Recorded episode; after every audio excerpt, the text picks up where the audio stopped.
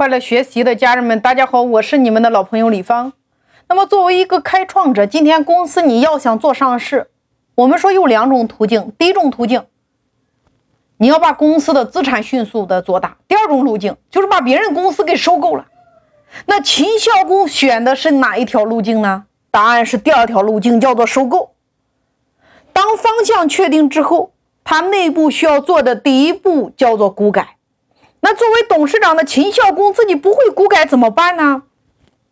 秦孝公面向全国发布了一个招聘信息，这个招聘信息就是历史上鼎鼎有名的求贤令。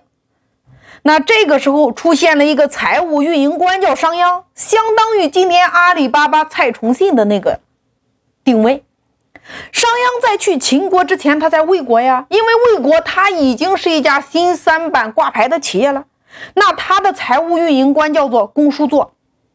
商鞅在魏国的时候，相当于公叔座的助理啊，一没有股权，二得不到重用，于是商鞅就跑去了秦国，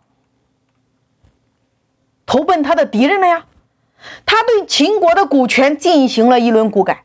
商鞅用的方法就是我们今天说的叫股权激励。大家来回望一下今天互联网的企业。美团的创始人王兴从阿里巴巴出来的，拼多多的创始人一样从阿里巴巴出来的，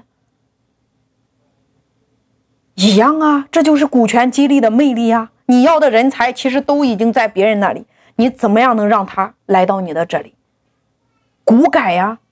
你看商鞅做的第一步叫做奖励军功，也就是一个百姓，你要是参军了，在战场上杀一颗人头，你们全家不用纳税了。杀十颗人头，你们家享有这十户人家的才艺，叫分红呀，享有这十家人的分红呀。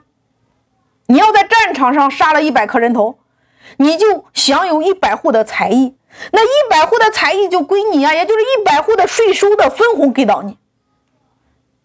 但是这一百户的土地人口归国家，也就是说，这就是我们公司内部叫做你只享有分红权，你不享有所有权。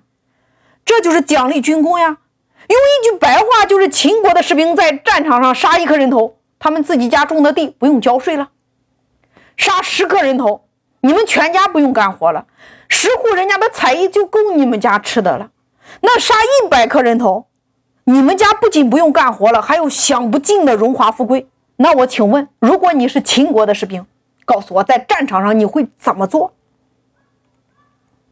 这就是历史上有名的令六国闻风丧胆的秦国士兵奋战的原因。秦国的士兵为自己而战呀，那其他的六国士兵为国家、为国王而战呀，结果肯定是不一样的呀。这就是人性啊！你看，商鞅透过这种方式激励了他们员工的积极性，让他的员工为自己而战。这也就是我在股权合伙人专辑里边，我有一百五十七集的实战拆解，让我们的员工像秦国的士兵一样为自己而战，让你和所有的人发生这种利益共同体，把你的员工变成你的一伙人，把你的顾客变成你的一伙人。当所有的人都在为自己而干的时候，你们会有源源不断的动力推着你们的公司向前发展。